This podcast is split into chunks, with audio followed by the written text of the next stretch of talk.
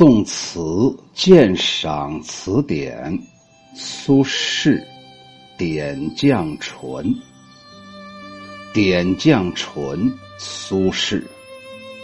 红杏飘香，柳含烟翠脱青缕。水边朱户，尽卷黄昏雨。烛影摇风，一枕伤春绪。归不去，凤楼何处？芳草迷归路。这是一种相思怀人之作，写的深情一片，感人至深，足见苏东坡豪放而外，别有一番情怀。我们首先看一下注释。烟翠指的是青蒙蒙的云雾，缕呀就是线。所谓柳含烟翠托青缕，就是一缕一缕、一线一线的，形容一条一条下垂的柳枝。朱户指的是红色的门窗，多指女子居住的房屋。烛影摇风，灯烛之光映出了人和物的影子被风摇晃的样子。伤春绪，因春天将要归去而引起忧伤苦闷的情怀。凤楼指的是女子居住的小楼。芳草，散发出香气的草，也指春天刚刚出土的青草。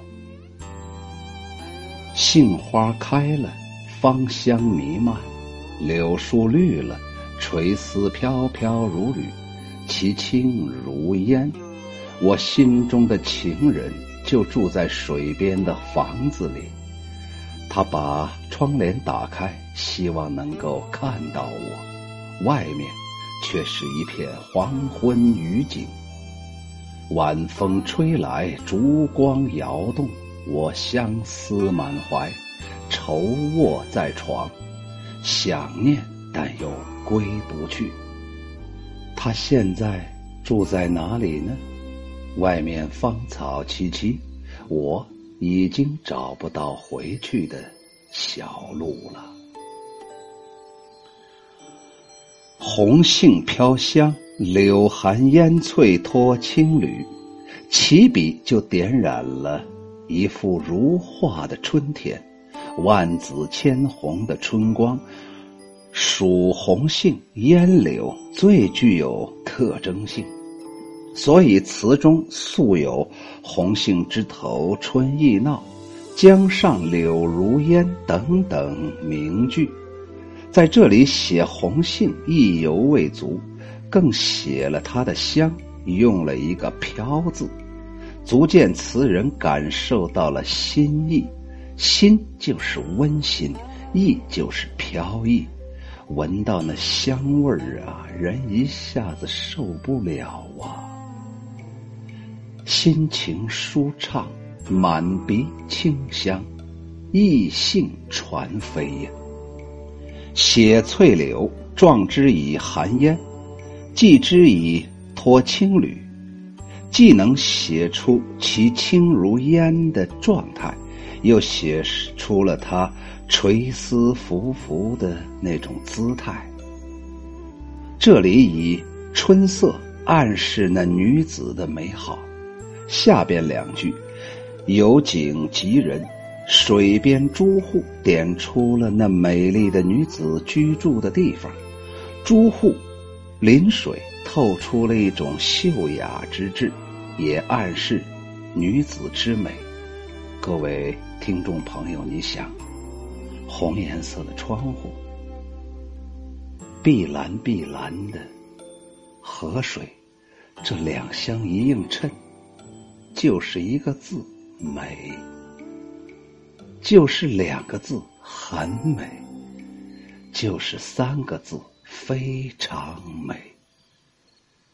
谁有资格、有权利住在这么美的地方呢？那肯定要让一个美人来呀。尽卷黄昏雨，此笔至此，终于写出了这个女子，同时又轻轻的荡开。女子卷帘，其所见为一片黄昏雨而已。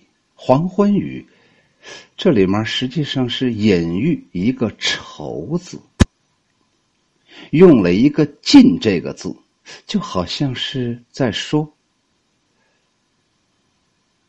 道出了这女子相思之久，也表现出这种无可奈何之情。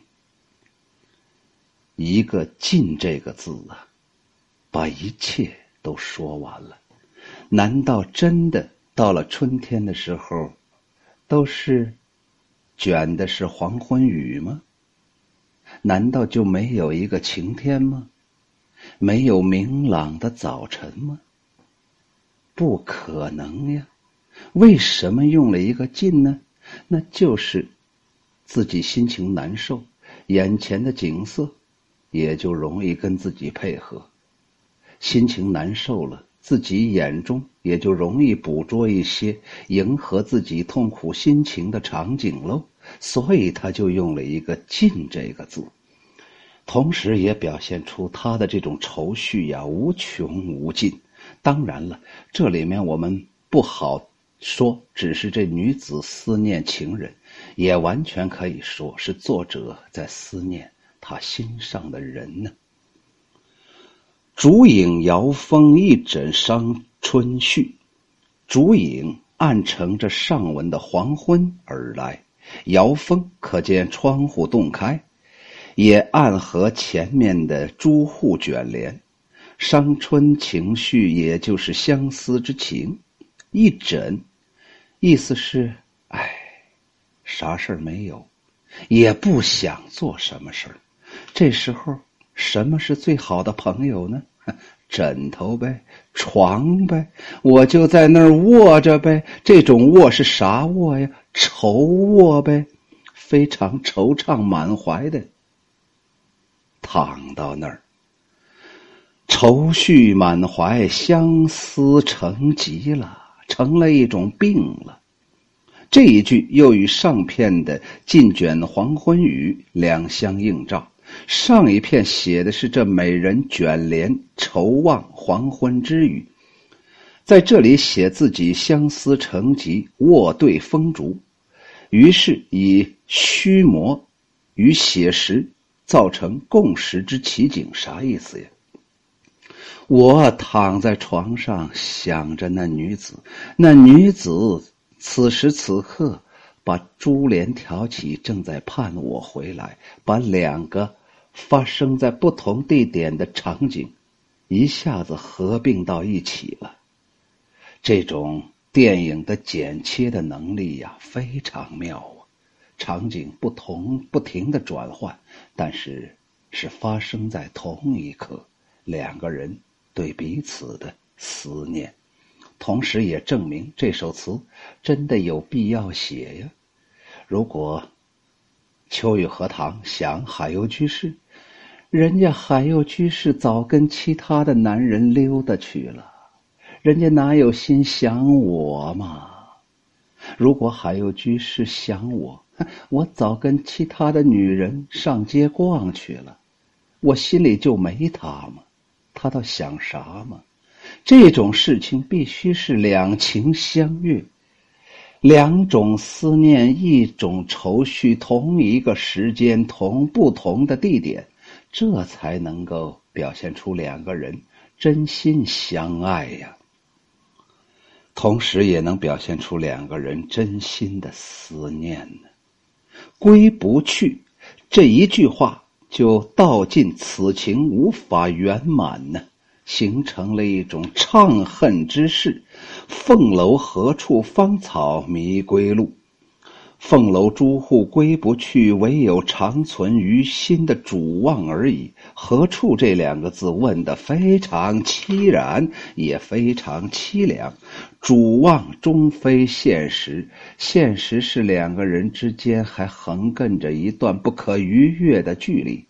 词人以芳草萋萋的典故来在这儿做比喻。此路虽是归路。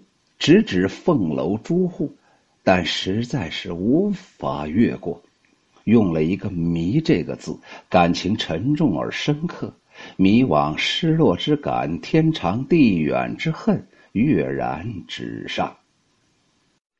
开头那一句对杏香烟柳的一往情深，和最后这一句的芳草迷路归去无迹，相反相成，令人神往。意境凄迷，此词造诣之妙，还在于意境的空灵。红杏柳烟属相思中的境界，而春色宛然如画，芳草归路，好像是比喻人间的一种阻绝，也具有凄美之感。这首词意蕴非常深刻，实在是。暗藏了词人的深情啊！刚才说这段话什么意思呢？开头是写景，结尾还是写景。开头那个写景啊，开启了相思；最后这个写景啊，是把相思的那个路给它断了。你就相思吧，不可能相见的。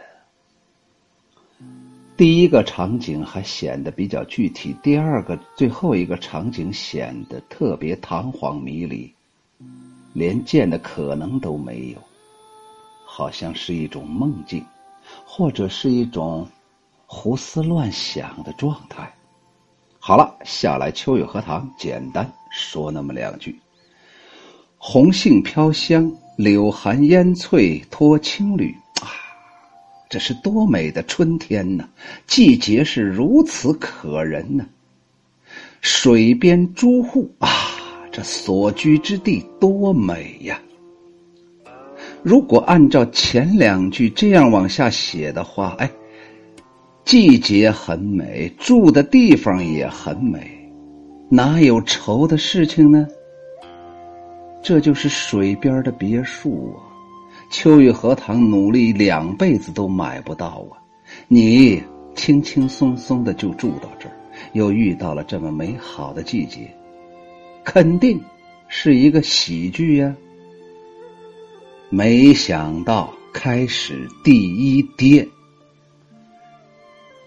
尽卷黄昏雨，大家可能没明白，我说那个第一跌不是 father，，不是他爸。我们平时老百姓把它叫，那是我爹，不是我的爹，是跌落的跌。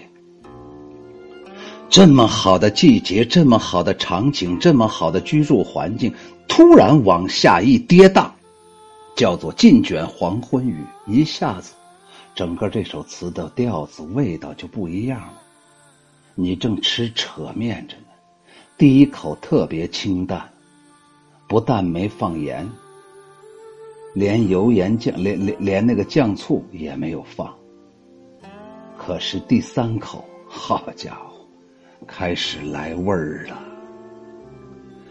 下来还跌的不够，再跌一下，再往下坠落一下，叫做烛影摇风，一枕伤春绪。一个是那女子尽卷黄昏雨，一个是这男人苏轼。烛影摇风，一枕伤春绪，两个场景拼在一个画面里面。我们左眼睛看着这个场景，右眼睛看着那个场景。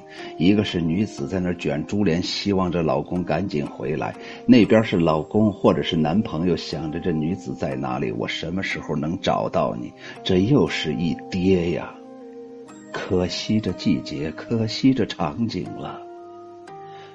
无奈呀，再最后一跌叫归不去，意思是找不到。再说的老百姓的一点就是我们俩不能在一起。为啥呢？后面说了，凤楼何处？那女子在哪儿呢？凤楼刚才已经解释了，女子所住的地方呗。当然了，在这里这个凤楼，我觉得它还有特质。难道苏轼真的是想哪一个小女子了吗？这个凤楼难道就没有自己的理想吗？没有自己的朝廷吗？没有自己的未来吗？没有自己心中所想的另外的一种期待吗？芳草迷归路，嘿嘿，这芳草迷归路啊，让我感觉到处处都是愁情啊。一片一片的草啊，野火烧不尽，春风吹又生。看着好像没草了，看着那个人已经扯个嘴在那儿笑了，没想到心里还在流血呀。那种痛苦的愁绪怎么可能消除呢？